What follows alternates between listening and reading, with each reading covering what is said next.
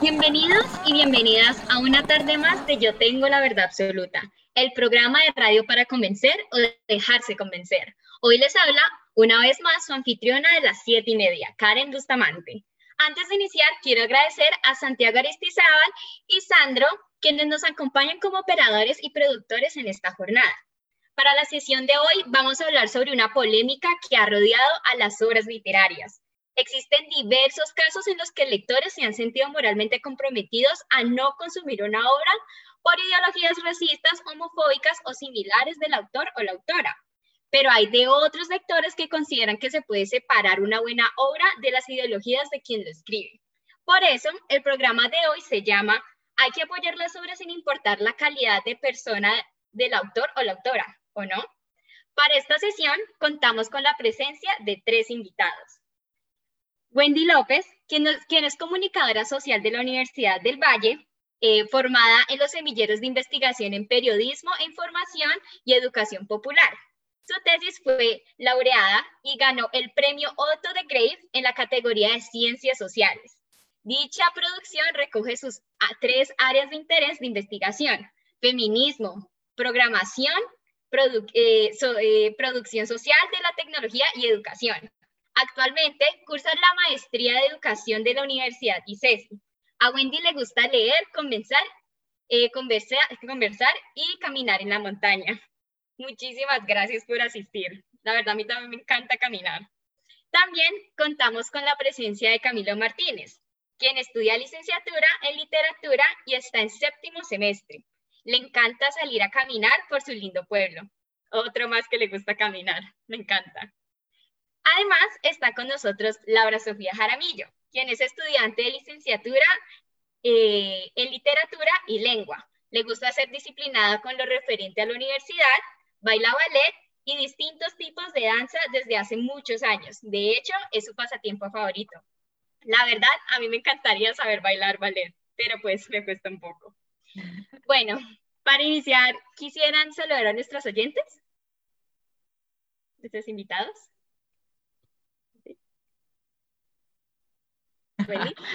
bueno, em, sí, tal vez venía pensando, hola, buenas noches para todos y todas nuestros y nuestras oyentes. Venía pensando en que, bueno, como, como Karen dijo, soy comunicadora y en algún momento de mi formación me topé con la radio. No quedé atrapada en su magia como si algunos otros de mis compañeros, pero en las pocas experiencias que tuve, eh, hay una que recuerdo mucho, porque realmente lo que está sucediendo hoy aquí, eh, ahora que me encuentro con Laura y con Juan, a quienes quiero, a Karen también, con quienes no solo tenemos en común que nos gusta caminar, sino que también trabajamos en el mismo espacio juntos, eh, es el poder de conexión que esto tiene, ¿no? La radio conecta. Y fue más o menos así, una compañera de un semestre superior, quien trabajaba en una radio comunitaria de la ciudad, que se llama Oriente Estéreo, es una de las más reconocidas en, un barrio de aquí, digamos, de la ciudad. Eh, me dijo, vení, acompáñame a un programa, no sé qué. Y uno muy emocionado, digamos, por aprender. Yo dije, dale, vamos. No recuerdo bien el tema. Creo que estábamos hablando de música. Cuando entró la primera llamada, en aquel momento, y la persona me dijo, qué bueno, Wendy, que estás en el barrio, qué bueno, Wendy, que hablas de música, qué bueno, Wendy, no sé qué. Y me sentí como que esa persona me ha regalado algo de su tiempo para escucharme, quién sabe qué estaba haciendo eh, en su realidad, en su cotidianidad, y yo quedé supremamente impactada. Así que valoro muchísimo, animo a todos los que, a todos los estudiantes de la universidad que están tejiendo eh, estos programas de radio. No son sencillos, cuando uno se da cuenta que alguien te escucha y que tu palabra eh, aquí se piensa y se repiensa, pues uno se la toma más en serio. Entonces, bueno, así que muchísimas gracias por esta invitación. A los que nos escuchan, esperamos que hoy podamos conectarnos a través de las ideas y bueno, gracias a, todos los que están aquí hoy. Muchísimas gracias.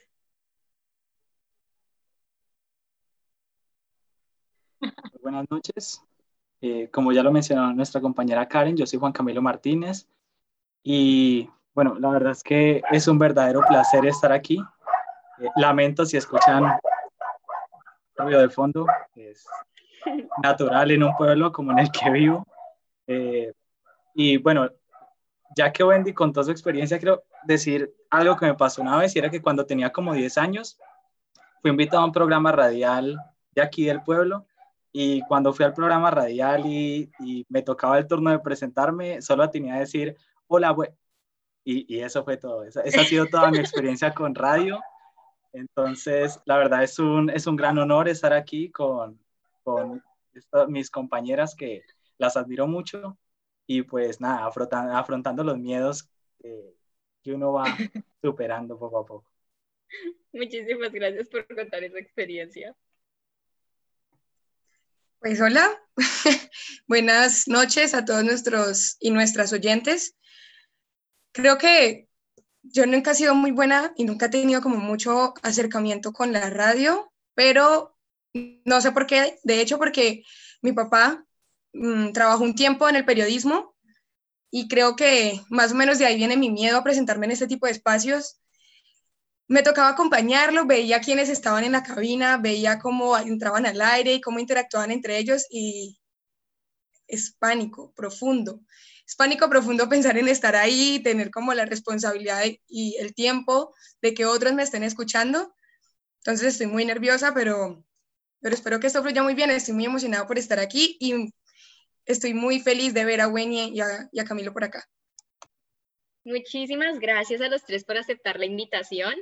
Eh, creo que son personas que realmente van a hacer fluir la conversación, van a tener diferentes, diferentes puntos de vista y creo que es lo, enriquecedor del espacio. Bueno, para ahora sí darle inicio a nuestro debate, conversación, quisiera de mencionarles la siguiente pregunta. Leer libros de un autor con ideologías y valores opuestos a los míos me hacen coherente? ¿Ustedes qué opinan? ¿Quién quisiera iniciar respondiendo esa pregunta? El que quiera. Listo, Juan Camilo. Bueno, es una pregunta por demás complicada y creo que una de las primeras cosas que sería importante como aclarar sería a qué nos referimos con coherencia. ¿A qué nos referíamos cuando, cuando estamos hablando de que si soy coherente con lo que consumo, teniendo en cuenta que las ideologías del autor eh, van en contra o, yo no estoy de acuerdo con, con lo que este autor piensa? Entonces, si me lo puedes aclarar. Bueno, cuando hablamos acerca de, digamos, muchas veces cuando vamos a leer un, un, una obra, eh, hay autores que los conoces, no sé, tal vez por Twitter, por Facebook, por alguna noticia que eh, tienes tendencias racistas, homofóbicas, y tal vez tú no compartes ese tipo de tendencias eh, respecto a su personalidad. Entonces, la pregunta es, ¿es posible leer un, un libro de ese autor y no ser incoherente con las ideologías de uno? Bueno, mi opinión, y es creo que lo que trataré de defender aquí, es que eh, no hay ningún problema cuando yo consumo una obra, una obra sea literaria o un producto de un autor que tiene unas ideologías diferentes y que pueden transgredir en parte mi pensamiento. Y creo que antes de iniciar me gustaría hacer una aclaración y es como la diferencia que hay entre como consumo y contribución. ¿sí? Pues para que lo tengamos en cuenta más adelante, acerca de qué pasa cuando yo consumo la obra de un autor y qué diferencia habría entre no solo consumirla, sino contribuir con el autor. Y pues eh, nada, para, para, iniciar quisiera decir que una de las cosas más importantes del, del pensamiento o de la, del pensamiento crítico sobre todo es la posibilidad de leer antítesis o asuntos que no tengan que ver con nada de lo que pensamos eh, para para fomentar el desarrollo complejo y crítico pues, que es necesario al enfrentarse a una obra literaria. Muchísimas gracias, Juan Camilo. ¿Alguien quisiera continuar, contradecir? ¿Sí? Em, digamos que no contradecir, yo estoy de acuerdo en varias partes que menciona Camilo. Creo que está bien leer a personas que tienen ideologías contrarias a las nuestras, no solo leer, sino consumir en general, porque digamos que un autor no necesariamente es un autor de un libro, es un autor de una película, un autor de cosas en general, pero yo creo que depende del tipo de ideología. No necesariamente por uno ser de una corriente ideológica tiene que cancelar, digamos, el resto de ideologías. Pero si esas ideologías, a mi parecer, están afectando a otras personas y se meten con, digamos, no solamente pensamientos, sino derechos de las demás personas, pienso que sí es necesario no hacer la distinción. Para mí es muy importante no hacer la distinción entre artista y obra, sobre todo, y más por lo que decía Camilo, y es de esa, normalmente el consumo lleva la contribución. Digamos, si tú no estás de acuerdo con lo que dice un autor, pero compras pues con lo que él piensa, independiente de su obra, pero compras su libro, de todas formas estás contribuyendo a la economía de este autor, o sea, lo estás apoyando, sea indirecta o directamente, porque pues pasa por un filtro de la editorial, de toda esta vuelta, pero indirectamente o directamente lo estás apoyando económicamente. Y si esa persona está transgrediendo, mm, digamos, los derechos de las personas por las ideologías que tiene, sí me parece muy importante no contribuirle, dejar de consumir sus obras. Muy interesante, gracias. Uh, qué bueno, yo creo que estamos, los que estamos aquí como consumidores mm, y productores, ¿sí? Sé que mis dos compañeros ASPI, pues son, están estudiando una, una licenciatura que de todas maneras tiene una dimensión creativa, en algún momento aspirarán a a, producir piezas, quizás novela, cuentos, además son muy buenas plumas. Em, entonces, por esa misma situación o por eso, ese mismo compromiso que cada uno tiene aquí o que va a exponer, eh, pues es un tema que justamente es debatible. Cuando haces la pregunta de la coherencia, eh, claro, uno podría irse por, bueno, definamos coherencia, definamos calidad de la obra, eh, definamos consumo y contribución, eh, y solo para ampliar, yo también diría coherencia según el contexto. Eh, tal vez ya no podamos decirle a Schopenhauer, oiga, las mujeres no estamos para que nos maltraten, ¿cierto? Lo podemos leer, leer porque sin duda dejó unas bases para la argumentación y usémoslas, pero usémosla precisamente para debatir y decirle, así no se hablaba. Eh, o no se debería hablar, o no se deberían postergar, digamos, algunas ideas, ideologías, eh, tal vez filosofías de vida o simplemente prácticas y conductas.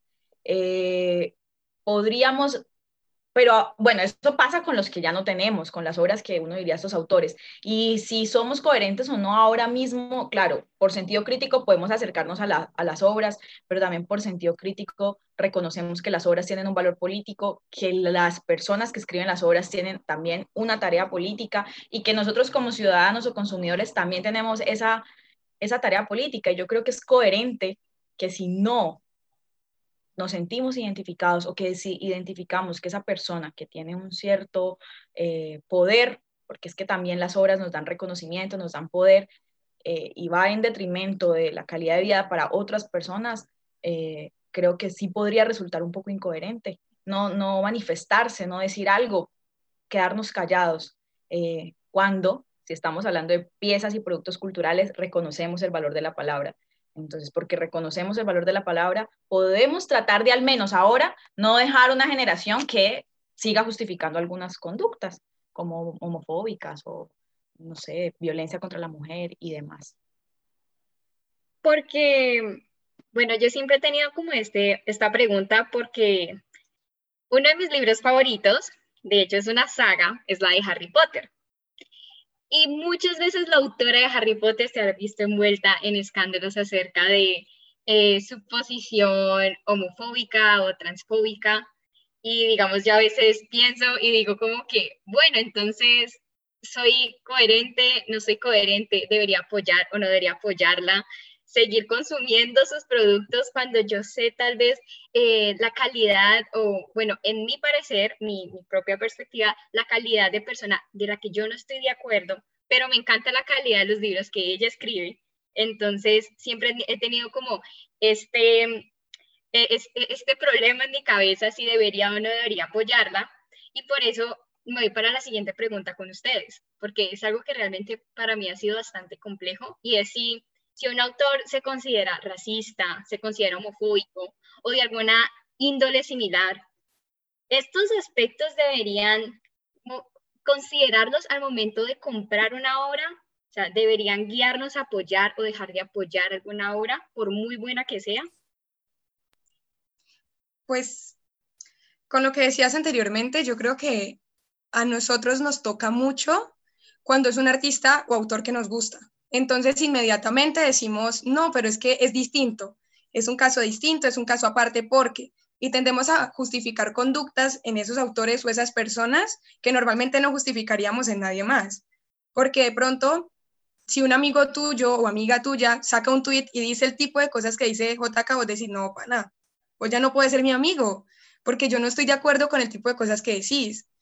Pero es mucho más importante en una persona que tiene tanta influencia. Y yo creo que ese es uno de los puntos que considero yo más importantes. Está bien, tal vez tu amigo tiene tres seguidores en Twitter, tres personas lo leyeron, pero JK Rowling es una autora billonaria que tiene películas, que tiene libros, que tiene su propio parque en Walt Disney. Las cosas que ella dice son importantes para la gente. Y el problema de ese tipo de, digamos, cuando uno se convierte en una persona tan famosa como decía Gwen, uno tiene atender, uno tiene una responsabilidad política, sobre todo con las personas que la siguen. Y perpetuar ese tipo de pensamientos, así sea una autora favorita, lo que hace es reproducirlos. Entonces, por lo que se viene luchando, se corta. Se corta porque uno mismo no es capaz de cancelarlos. Entonces, yo pienso que no le resta calidad a la obra, que si la artista es buena, no le quita que su arte sea bueno, pero eso no significa que porque sea bueno yo lo debo de consumir, aun cuando esa persona está, digamos, agrediendo ese tipo de derechos. Muchísimas gracias por tu respuesta, Laura. Bueno, sin embargo, quisiera añadir que es interesante mencionarlo al principio lo del consumo y la contribución, porque una cosa es consumir la obra y es que, bueno, hay que tener en cuenta que estamos en un mundo real donde la piratería es un hecho y de hecho la mayoría de mis PDFs, voy a ser sincero, son piratas. Yo no le estoy dando ningún beneficio al autor con ellos. Eh, una cosa es consumir y otra cosa es contribuir al autor. Cuando yo consumo, bueno, por ejemplo, para yo poder criticar la posición de un autor acerca de algo, o por lo menos la obra, tengo que consumirla, porque si, por ejemplo, me quedo necesariamente con lo que es el autor en su perfil personal, podríamos eh, estar en un asunto que es también peligroso porque, porque puede meterse en un discurso que es, que es la censura y el silencio. Y pueden suceder asuntos como, por ejemplo, eh, una calumnia en donde una persona no sea eh, necesariamente el tipo de persona que te están vendiendo que es. Eh, no, vamos, pues hablando de que, de que todo esto es un asunto político, no vamos a decir ningún, nada en, específico, pero digamos que cierto país en cierto continente subdesarrollado decide que mm, algún unas obras de ciertos autores no son lo que están de acuerdo con su política o su ideal. Entonces, simplemente eh, vamos a censurar a este tipo de autores mediante la, el, el, perdón, ¿qué dice? Calumnia.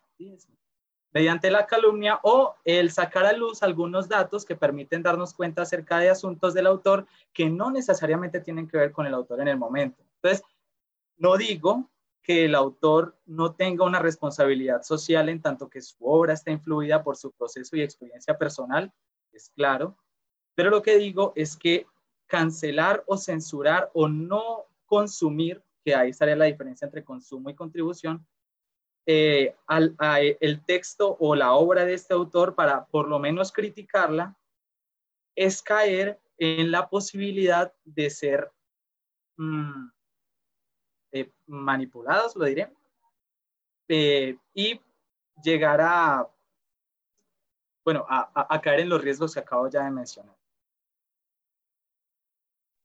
Ok. Em, bueno, estamos como dando la palabra a cada uno. Estimado Juan, habría que pensarnos también críticamente si solo descargar PDFs eh, no es contribuir con la obra. Yo creería que eh, descargar o usar la web, eh, ella cuenta por sí misma, ¿no? Los datos hablan por sí solos, entonces habría que revisar bien si eso no es contribución. Sin embargo, estoy de acuerdo contigo en que habría que leer la obra para juzgarlo, pero vuelvo a la pregunta de, Karen, en la que ella nos decía un poco eh,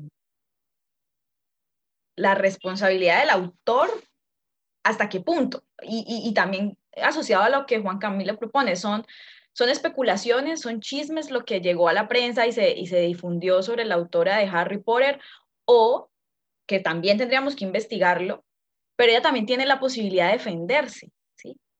Y es esto que son palabras, que a ella se le, digamos, se le acusa porque ha dicho algunas, ha tenido expresiones eh, homofóbicas. Pero traigamos un caso colombiano como el de Salcedo Ramos, que es nuestro, quizá uno de nuestros mejores cronistas, que es un caso reciente, en el que hay ya una implicación legal. Entonces, habría que ver como el espectro de las implicaciones de las posturas de los autores.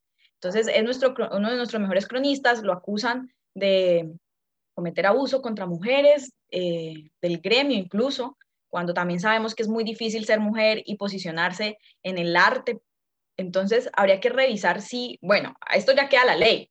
El caso de, de, la autora ah, son especulaciones, pero todos tendrían que poder salir a defender, mientras estén vivos, yo creería, tendrían que poder salir a defender y decir, bueno, me retracto, no quiere ser mi postura y definitivamente si es mi postura, Karen, tú que decías, dejo o no de leer la obra, yo creo que es muy difícil haber amado toda la vida los libros, haberse visto todas las películas, tener colecciones y salir a quemarlas como, como he visto por ahí en las redes que pasa. Creo que eso es muy difícil, pero también habría que esperar, uno esperaría una respuesta de la autora.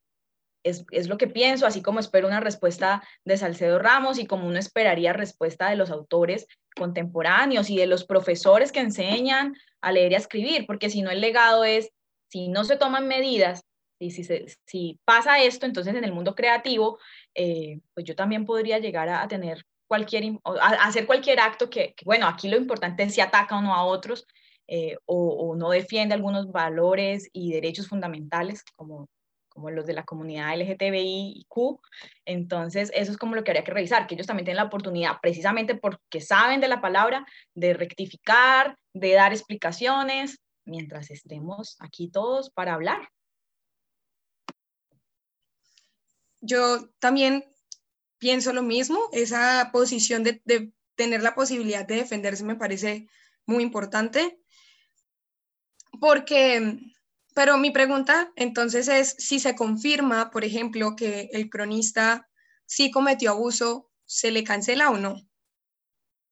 Porque duele y duele mucho, pero se replica. Entonces vamos a seguir leyendo historias de personas que no necesariamente están promoviendo el tipo de pensamiento que uno, que uno, que uno tiene. Y no es por cancelar, digamos, que es una conversación distinta a la del opresor, la de los, los oprimidos y los que quieren oprimir, a la cultura de la cancelación, que es de lo que estamos hablando en este momento.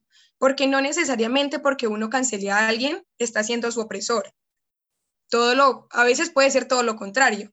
Uno ya no es el opresor de la persona a la que está cancelando, sino que está saliendo a defender los derechos de la, de la comunidad, de las personas a la que ese autor está ultrajando.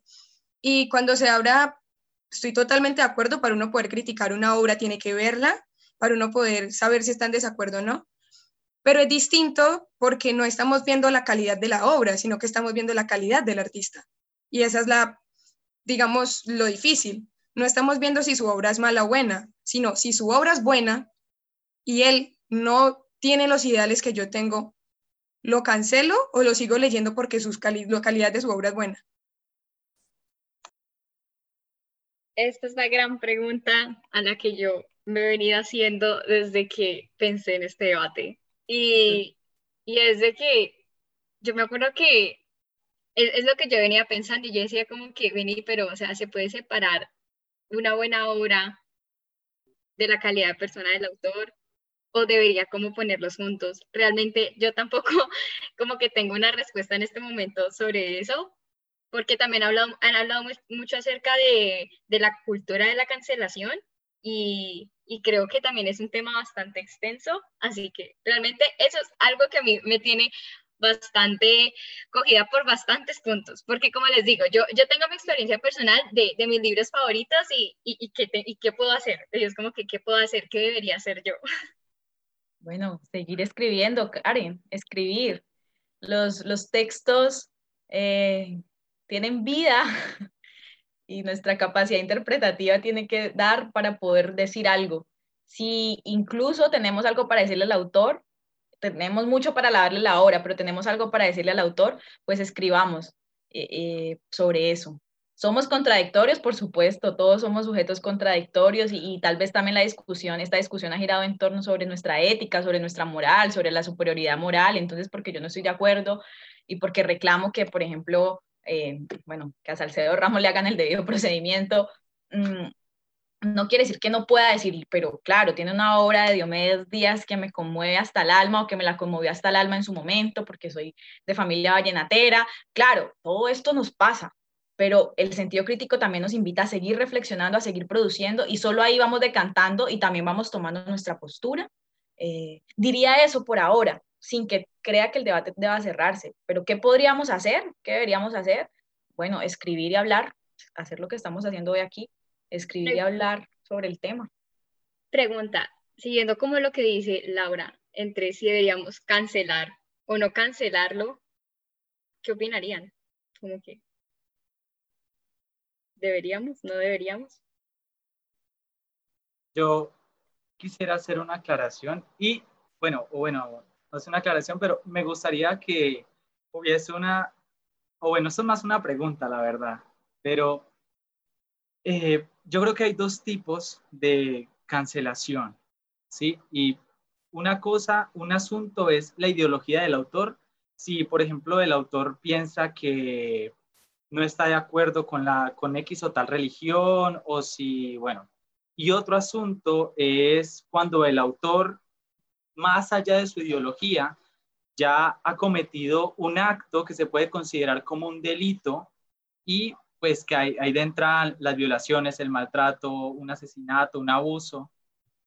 Entonces, entonces, yo creo que hay que hacer una diferencia ahí, porque meter a todos en un mismo costal y decir que quien está poniendo su ideología política, o, sea, como la forma en la que piensa su forma política, en el mismo costal del, del violador y el asesino, creo que es En todo caso, habría que preguntarse cuál es el límite y cuáles son, a dónde se diferencia cuál es cuál. Pero es como lo que quería decir. Pues mira que yo arranqué diciendo lo mismo, Juan, pero ahorita justo que lo mencionas, pienso que también actuamos en el mundo conforme como, conforme como pensamos. Si yo entiendo que puedo o que las mujeres son inferiores, a mí se me da nada darle un golpe. Si yo creo que hay ciertas religiones que merecen ser, no sé, eh, incendiadas, bombardeadas, pues no se me da nada. No, no tengo tal, vez quizás ningún filtro para decir que, que no, que me opongo. Entonces habría que repensarlo, replantearlo, insisto, contradicciones las que queramos, pero, pero ahora que lo mencionas, yo veo y actúo en el mundo conforme lo pienso y, y tal vez la ideología tenga un peso bastante importante. Entonces, se me ocurre. Sí, como estar en constante, a mí me parece muy importante estar en constante reflexión y estar todo el tiempo cuestionándonos y preguntándonos las cosas. Y yo siento que cuando uno no lo hace es porque está, o sea, normalmente cuando las personas a nuestro alrededor piensan lo mismo que yo, estoy en una posición muy cómoda y me siento cómodo donde estoy. El lío es cuando uno lo hacen, cuando uno lo sacan de ese espacio cómodo por preguntarse y cuando uno no se conforma, cuando uno no siente que las cosas a su alrededor deberían, digamos, de estar como están, es que empiezan como ese tipo de, de brechas. Por ejemplo, hay cosas que uno normaliza y porque las normalice no significa que estén bien. Y siento que eso pasa con los autores. Bueno, está bien, él le pega a su mujer, pero escribe unas obras bellas. Bueno, pues yo no me meto con su vida personal porque allá él, pero escribe súper lindo. Yo pienso que sí es necesario tomar una posición en, respecto a eso. No puedo decir en este momento, porque sería muy falso decir, no, es que a todo el que se le pruebe, yo lo cancelo, porque es falso. Yo imagino que a Karen donde le digan que lo de JK es verdad, no. O sea, es complicado, es complicado uno decir una cosa, del dicho al hecho hay mucho trecho. Y de yo decir, voy a cancelar este artista, de verdad hacerlo, es algo muy complicado. Pero lo importante es estar en constante reflexión, en uno todo el tiempo estarse preguntando, ¿será que esto está bien hecho? ¿Será que esto le afecta a alguien más? Porque no necesariamente porque no nos afecta a nosotros, significa que no está influyendo en otras personas.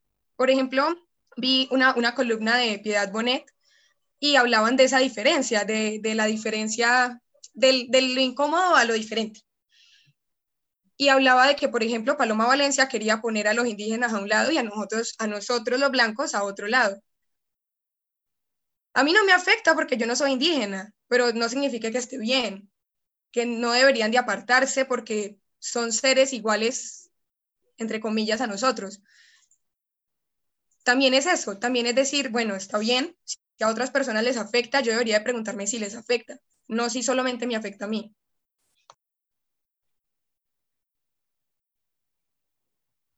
Bueno, yo realmente me parece un punto muy importante acerca de la reflexión constante, porque de hecho, eh, siempre que se accede a un producto cultural de cualquier índole, eh, siempre hay que estar pensándose como repensándose desde la posición de uno como lector y consumidor como desde la posición de quien está eh, planteando la obra.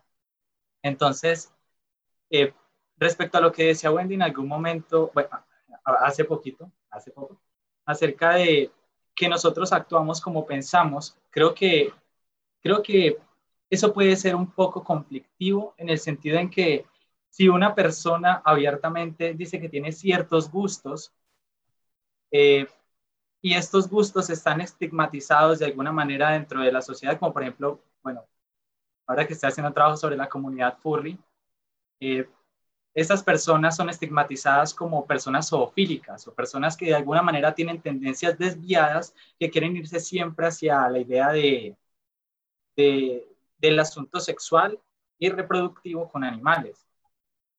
Pero esto generalmente es un estigma y el hecho de que una persona eh, por ejemplo, de su opinión acerca de lo que, de lo que hace o cómo piensa o tal y cual cosa, no quiere decir que algún, en algunos casos lleve, bueno, no quiere decir uno que lleve a cabo algunas obras que podrían irse hilando detrás de esa, como que, de, como dice Laura, del dicho al hecho hay mucho trecho y, y del, del, pensamiento al, a la acción, creo que es, es cierto que estamos mediados por nuestros pensamientos para cuando actuamos, pero también es cierto que en cierta manera podemos tener opiniones y pensar algunas cosas y a alguna persona le puede gustar el humor negro que es súper picante, pero es la ideología de esta persona y esta persona no tiene por qué de alguna manera, por ejemplo, incurrir en, en discriminar o hacer sentir mal a alguien con algo que, que, que es muy de esta persona y tampoco tiene por qué, por ejemplo, efectuar algunos de los, eh, de los procedimientos o acciones eh, que mencionan sus chistes. Es, es, como un ejemplo para mencionar que la reflexión es importante todo el tiempo desde un lado y desde el otro, porque pues puede caerse en la idea de que de pronto por la posibilidad de que esta persona haga tal cosa de acuerdo con su sistema de pensamiento, entonces de una vez creo que lo voy sacando de mí. Entonces, eh, era como eso. Interesante, Juan Camilo. De hecho, con lo que ustedes me han dicho, eh, yo me he puesto a pensar esto en este pequeño momento y es si es, si se puede separar a la obra del autor o definitivamente no se puede. Entonces, no sé. Se puede. claro que se puede, pero ambas las medimos con rigor y con criterio. Midamos una obra por, listo, tiene calidad estética, eh, tiene unos personajes bien construidos, pero tiene un autor que ha hecho tal cosa o que representa tal otra. Y, y Juan también me ha hecho pensar en bueno, es como la cosa del chiste de si lo cuento y me lo tienen que explicar, entonces, ¿qué chiste era? Eh, la interpretación allí, qué papel juega y, y, si en verdad nos estamos comunicando, ¿no? Si este autor tiene algún, algún interés en comunicarse, si es masivamente, pues entonces, ¿quiénes considera masivos? a pequeñas comunidades o a muchas personas. Habría también que pensar la configuración que el autor tiene de su público, si sabe que le llega a jóvenes, si sabe que le llega a, mujeres, a adultos, ¿no? También como esta literatura, pienso en esta literatura que promueve que las mujeres, eh, a ver, no sé, sintamos, eh, que esperemos al hombre, ay, bueno, al hombre, al príncipe azul, ¿no? Mm, esas son intenciones reales, mercantilizadas. Eh, entonces sí hay una implicación. O sea, podemos separarlo y vamos a valorarlos críticamente al autor y a la obra. Y ya si esta conexión que tienen, que, tal vez la conexión sí es lo que no se puede romper, ya nos permite tomar decisiones. Entonces miren que es una pregunta paradójica, a veces como la, como la, como la separamos y entonces nos gusta una cosa y la otra no, sino que tal vez en el análisis de cada cosa vamos a encontrar una relación con la que sí podremos tomar una decisión. No sé, ¿qué me ocurre? Ok, eh, Sofi. Estoy totalmente de acuerdo. Como que uno no puede evaluar la calidad de la obra por la calidad del artista o viceversa. Uno no puede decir qué tan bueno es un artista porque, a ver, sí, como que uno no puede medir la calidad de una obra escrita, de, de una obra producida por el tipo de persona que es la persona que la produjo. Pero sí es esa relación inquebrantable que existe entre una y otra. Y es, si yo consumo este producto, ¿qué estoy haciendo? No solo estoy, y uno creo que con el tiempo se va dando cuenta que uno no solo consume en el momento, sino que ese consumo tiene muchas repercusiones, independientemente de si es una obra. Creo que la compra, y uno debería ser muy consciente de ello, la obra, la, la compra no se acaba en el momento en que uno paga, sino que uno está pagando no solo por lo que le dieron en ese momento, sino por todo lo que pasó antes de que esa cosa llegara a las manos de uno, si fue por un mercado ilegal, si no fue, me refiero a ese tipo de cosas. Entonces, esa relación para mí es inquebrantable. Si yo me doy cuenta de ese tipo de cosas de un artista, preferiblemente no lo voy a consumir, porque me parece contradecirme con el tipo de, de, de pensamientos que tengo pero también es de preguntarse qué está políticamente correcto y si es por ello que yo estoy cancelando las cosas. Si estoy de acuerdo simplemente con lo que es políticamente correcto y no me atrevo a tener un pensamiento propio, que estoy cancelando las obras porque todo el mundo lo hace. Muy buena reflexión, gracias. Ya, pues por último, quisiera, quisiera mencionar algo que en algún texto Zuleta habla y es de que cuando uno se enfrenta al texto, el texto tiene sus códigos propios y uno no puede esperar que, por ejemplo, las palabras con las que, a las que uno se enfrenta en el texto, eh, el significado sea el mismo que uno tiene en, su experiencia. Uno lo que hace es conversa con la obra. En ese mismo orden de ideas, generalmente, por ejemplo, en la literatura, cuando se trata de ficción, el autor, eh, digamos que el autor deviene narrador. Entonces, eh, si bien es cierto que eh, obviamente la obra está, eh, parte de ella tiene necesariamente la cosmovisión del autor, cuando el autor la escribe y deviene narrador, es un personaje más ficcional que en todo caso está interviniendo en la obra y en ocasiones puede pasar que no necesariamente se correspondan algunas de las posturas que hay en la obra con las del autor. Y bueno, es, es, el caso de una de mis sagas favoritas, que es el, el, juego de Ender, en donde hay muchas, hay muchas ocasiones en las que eh, uno sabe que el autor es mormón y que el autor es abiertamente, está abiertamente en contra de los homosexuales, pero en muchas ocasiones hay un cuestionamiento fuerte acerca de los principios propios de su, de su credo. Entonces, es como que él no solo se limita a como como a, permitir pues que, que, su obra se, llene de su, de su cosmovisión, sino que también le permite a la obra y a él mismo charlar consigo para ver en qué está, eh, cómo puede rebatirse. Y también, pues, sin llegar al extremo de los, del nuevo criticismo, ¿no? Y, decir que la obra es un, un significado, o sea, tiene un, un, sentido completo en sí misma y que no necesita de nada más para ni contexto, ni autor, ni nada para ser entendida. Eh, yo creo que sí es necesario tener en cuenta que en todo caso la obra puede significar más de lo que el autor quiso para la obra. Entonces, como es uno quien dialoga con la obra, y quien se encuentra finalmente con estos códigos y los, los puede interiorizar o puede criticarlos, entonces al final la obra o lo que uno lee es un producto entre una conversación que, que hay entre la escritura o la lectura y uno como lector. Claro, si uno tiene un espíritu crítico. Muchísimas gracias, Camilo. La verdad fue una reflexión bastante buena eh, creo que ambos lograron, bueno, los tres llegaron a muy buenos puntos. Como ya se nos está acabando el tiempo, me gustaría cerrar entonces con la siguiente pregunta, ya que sabemos que en verdad eh, coincidimos en el punto en el que realmente no se puede separar el autor de la obra. Entonces, al momento de yo apoyar una obra, ¿qué es lo, qué es lo más importante? ¿La calidad de la persona, eh, del autor, o la calidad del libro? ¿Cuál de las dos sería lo que más me debería importar al momento de, apoyar una obra?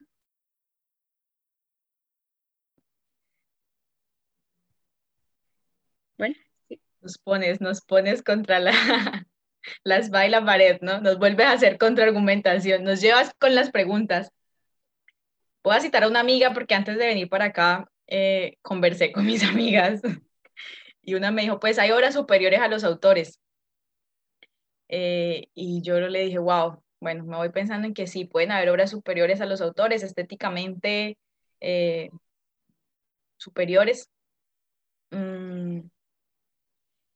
Y con el ejemplo que puso Juan, que, que hablaba del personaje, la literatura tiene esa, esa condición de, de, hacernos más humanos porque nos lleva por todos los estados del ser humano, ¿no? Nos puede llevar a las contradicciones más profundas, a los dolores más profundos, a los anhelos más profundos, a, los actos más atroces.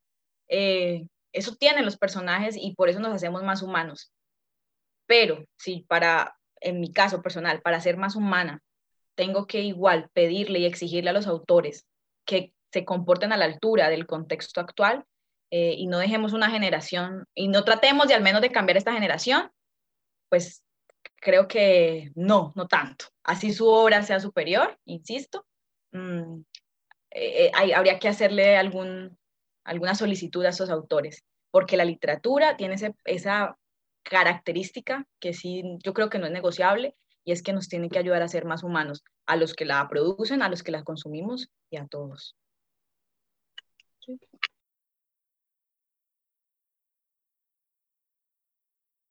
Eh, Gracias, Gwen, por sacarnos de ese aprieto de, de pensar en, en, eso. Sí, o sea, hay que exigir y hay que exigir porque, porque vamos a seguir siendo consumidores de todo, todo el tiempo. Y no solo consumidores, sino a veces contribuyentes, la mayoría de las veces. Entonces, pienso que es necesario, necesario con la palabra exigir, exigir lo que, no lo que está políticamente correcto, porque normalmente a veces lo que está políticamente correcto no es correcto. No es correcto, exacto.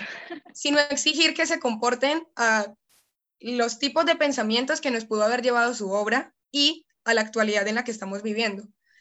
Que dejen, digamos, los también deben de dejar juicios de yo me crié así, yo me comporto así, por eso hago ese tipo de comportamientos, aunque mi obra me contradiga, sino evolucionar, como lo han hecho sus escritos. Muchísimas gracias. Juanca.